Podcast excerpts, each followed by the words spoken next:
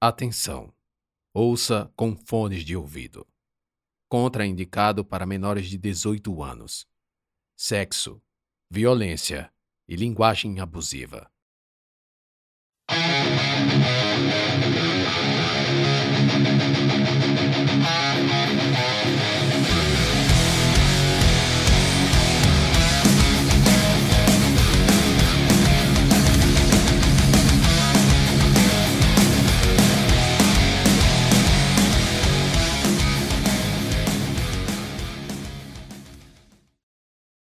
O tempo passa e o ônibus não chega à tal academia.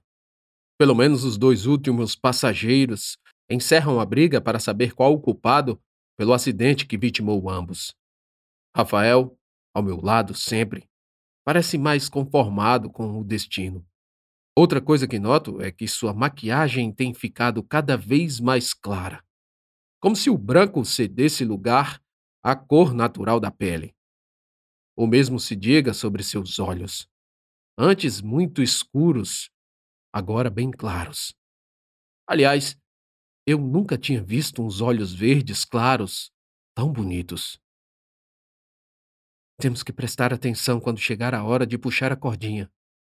Rafael fala com entusiasmo, atento à jornada, e eu me pergunto: por que eu estou alegre em ver ele desse jeito?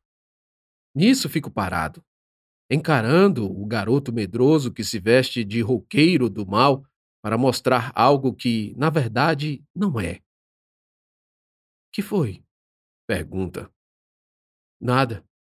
De que você morreu? Respondo e pergunto de volta. Ele fica em silêncio. Olha para os prédios que se movem em relação ao ônibus.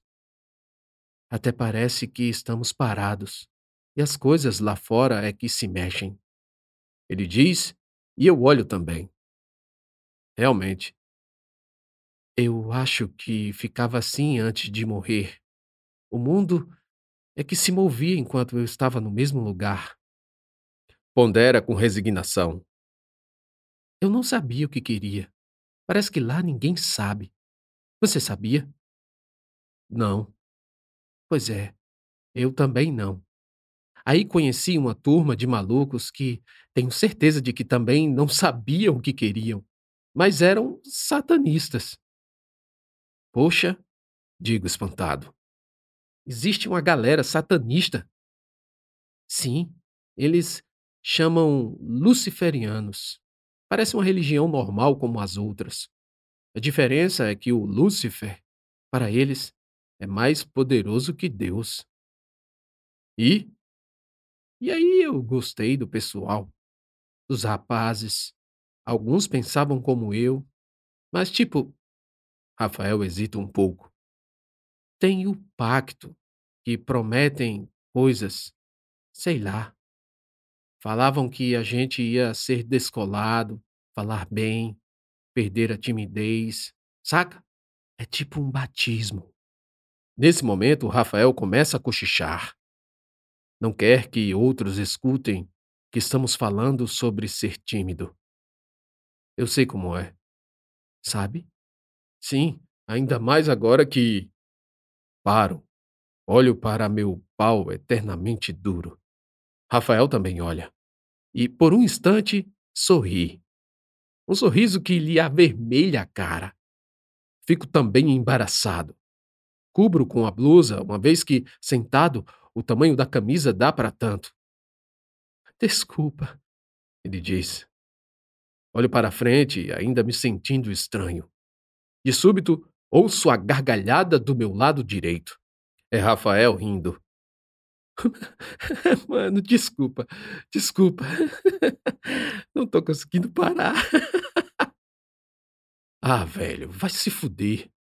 Falo abusado.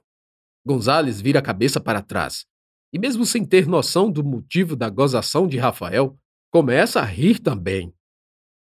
Volto a vista para o lado de fora, e só quando a sessão de risos se encerra, desvio o olhar para Rafael.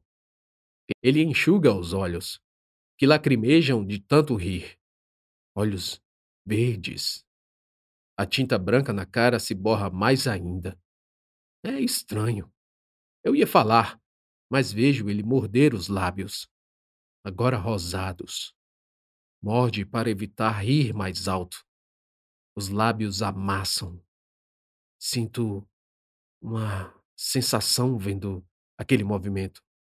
Uma, uma espécie de. não sei explicar. Mas que sempre estava aqui. Porque é como se eu estivesse o tempo todo excitado, sempre com vontade de alguma coisa. Ele se vira para mim e abre um sorriso. Depois diz: Obrigado. Estanca.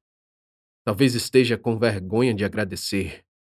Contudo, termina falando: Eu não sei o que seria de mim se você não tivesse dado aquela força. Isso me afasta aquele pensamento.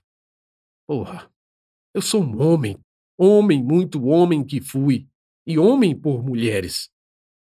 Depois de me autocorrigir, percebo outra coisa. Ver Rafael assim me deixa feliz também. Sinto-me melhor, confortável. Pela primeira vez desde que cheguei, aceito que meu destino é encerrar essa viagem terminando o que comecei. E só isso, esse pequeno detalhe, já é suficiente para me dar a dimensão do que um propósito na vida é capaz de fazer. Me sinto importante.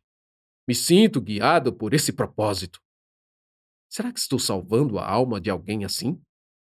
Ou será que é a minha alma que está sendo salva? Chegamos, Rafael diz e puxa a corda. Não sei como ele sabe que esse é o lugar. O ônibus para, ao lado de um prédio ao estilo antigo, com a fachada com pilastras de foros romanos. Tem bandeiras hasteadas. Sendo uma certamente a do Brasil. O lugar não se parece nem um pouco com a academia que The Rock achava que era. Levanto-me e dou tchau a Gonzales. Depois descemos eu e Rafael. O ônibus fecha a porta e vai embora. Ainda na calçada vejo um carteiro entrando por uma portinha num muro de pouco mais de um metro. Acompanho ele só com um olhar. E nos fundos vejo uma estátua de um homem barbudo, sentado e segurando um livro no colo. Vamos entrar, Rafael diz. Antes, prendo a respiração e sou lançado numa rua extremamente movimentada. Há um prédio enorme ao lado, cheio de janelas, cobrindo toda a minha vista do céu. Não só esse à minha direita, mas vários outros arranha-céus nos cercam por todos os lados. Carros indo e vindo, pessoas quase uma por cima da outra, vendedores ambulantes aos gritos, buzinas, muitas buzinadas e palavrões. Uma turbulência total. Mas tudo isso do lado de fora do prédio da academia, que por sua vez me mostra seu nome: Academia Brasileira. Solto a respiração para voltar ao limbo. Que foi? Nada. Lá tá é movimentado. Entro passando pelo pequeno portão e vou direto à estátua. Essa, a glória que fica, eleva, honra e consola. Repito a frase escrita na base da pedra. É o Machado de Assis. Rafael diz, fitando a escultura inteira. Não sei se ele reproduz o nome do escritor por conhecimento de fato, ou porque o viu abaixo da frase. E o que acharam do Undiscovered Country? Ouço a voz atrás. Giro só o pescoço e vejo o mesmo homem da estátua. Rafael também escuta. Se vira e se adianta. De repente é tomado por uma euforia que não vi antes. Ele fica na minha frente, entre o homem e eu. Raríssimo, poderia dizer, um amigo feito a pena encontrar almas tão jovens cá nessas bandas. Senhor Machado? Rafael fala abismado. Pelo menos não me chamou por Senhor Joaquim. Não entendo nada e permaneço calado. Ele é o Machado de Assis. Mas é negro. Algo de que eu não fazia ideia. tem cabelos meio grisalhos, veste roupas antigas e no nariz pousa óculos redondos. Usa um chapéu clássico e se escora com as duas mãos na bengala com a empunhadora de marfim. Aproveita e olha para mim com atenção antes de dizer: O que lhe ocorreu, filho? Gato comeu-lhe a língua? Não, olá. Falo e, diante da necessidade de acrescentar mais alguma coisa, digo: É que nas fotos dos livros da escola o senhor aparece em preto e branco. Ele pisca várias e repetidas vezes, abre a boca como se fosse falar e não diz nada. Depois torna a abrir e dessa gagueja. Preto, preto e branco. Estanca e reclama. Ah, áfitas, áfitas. Parece incomodado por algo na boca, talvez por ter mordido a língua. Então fica calado, com o rosto fechado. Imagino que seja algum constrangimento em me ver nu mas logo concluo que erro miseravelmente em pensar assim. Ele sabe que não uso calças, me viu de costas e que também estou com vergonha. Além disso, a conversa começou com muita naturalidade para terminar com todos calados. Passam alguns segundos. E enfim ele faz um gesto vago, retomando. E o que os traz à minha atual morada? Devo dizer que, nas dimensões, disposições e pinturas, não é a reprodução de minha antiga casa em Mata-Cavalos. A gente não sabe bem o que procura aqui. E beira a idiotice falar apenas que precisamos salvar uma alma porque Rafael não quer ir para o inferno. Mas é necessário explicar. Por isso falo. Não queremos ir para o inferno. Como o senhor está aqui? Rafael me interrompe. Mais uma vez me surpreendo. Incrível como agora ele fala e toma a frente. Deixo e ele continua. Disseram que depois que há um enterro religioso, a alma ou o espírito vai para outro mundo. O senhor não foi enterrado como indigente. Machado de Assis sorri. Não vejo seus dentes, pois o bigode grande cobre quase toda a boca. Ora, defuntos, somos imortais. Ad immortalitatem. Ele fala e Rafael arregala os olhos, escancara a boca, abre o ouvido para o que mais Machado de Assis tem a dizer. Desde que não sucumbam ao esquecimento, escritores que deixam o corpo físico vêm para cá e jazem pelos corredores, parques e jardim de nossa academia. Glória e consolo Está escrito aqui. Ele aponta para a base da pedra. Só escritores brasileiros? Rafael indaga. E Machado novamente fecha a cara. Bufa e gagueja. Não, não, não somente brasileiros, outros de outras nacionalidades, embora de modo esporádico, nos fazem visitas. Machado de Assis vai se afastando, enquanto fala esses últimos nomes. Parece ter perdido o interesse em nós. Eu, percebendo isso, puxo Rafael pelo braço. Temos que concentrar no nosso objetivo. Sussurro e espero que ele continue, já que começou as perguntas. Então Rafael questiona: Senhor Machado, e como posso. Como posso não ir para o inferno? É possível ficar aqui assim como o senhor, se por acaso fui. Machado ergue a mão, impedindo que Rafael continue. Aponta a cabeça para o alto, pensando, franze o senho e diz: Mas, como sabes, ou tens certeza de que o inferno te aguarda?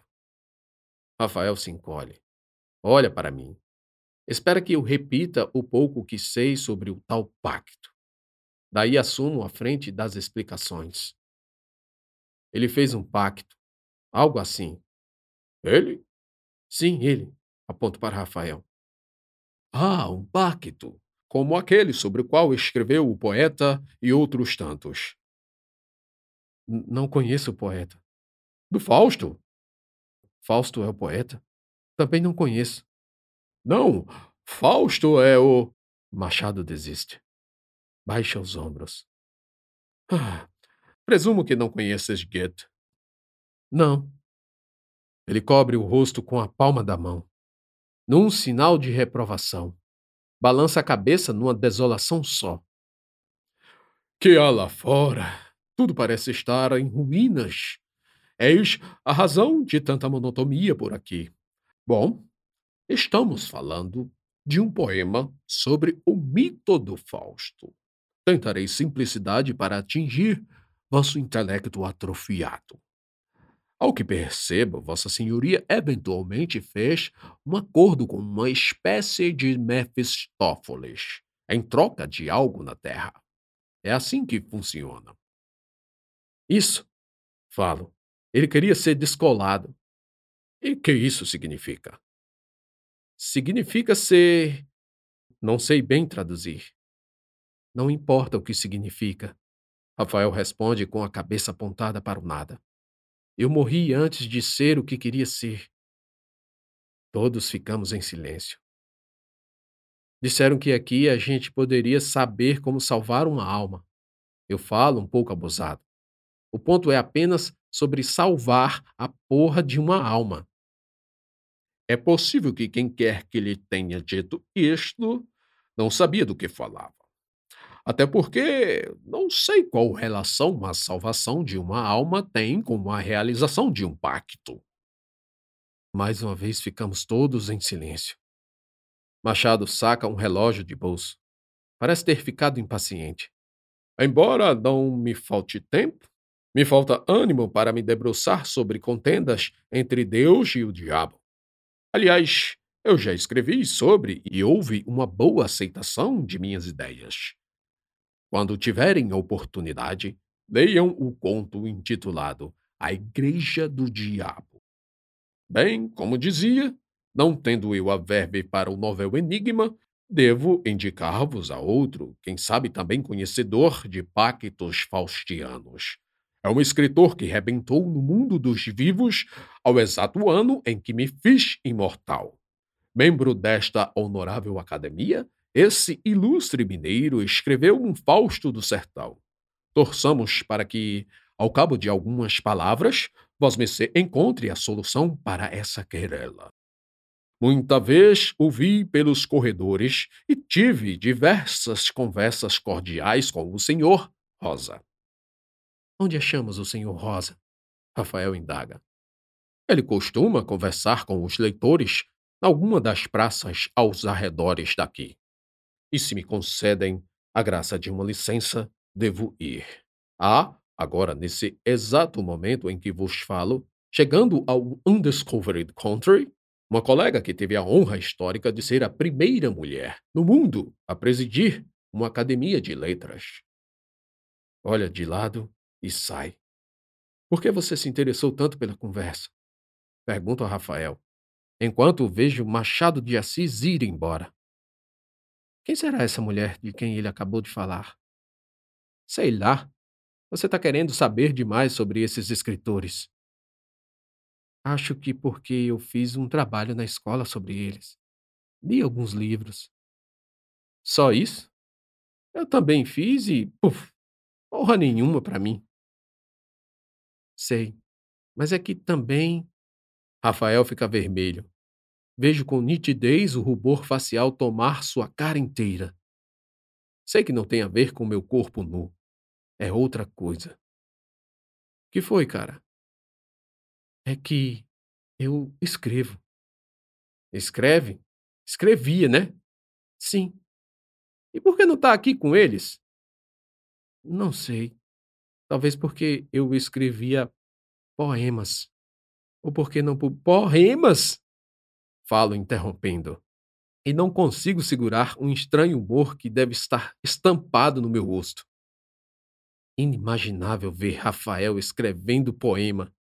Ele percebe minha gozação e, na mesma hora, vira a cara. Penso em reverter a situação. Não era a intenção menosprezar. Então peço: Vai, fala um aí. Por que você não vai para o inferno? Ele me insulta com rispidez. Isso me assusta. Não esperava a reação desproporcional. Não sei nem como pedir desculpas. Entretanto, crio coragem e falo. Foi mal, cara. Eu não imagino. Eu sei, eu sei. Foi mal também. Vamos logo procurar o Guimarães Rosa.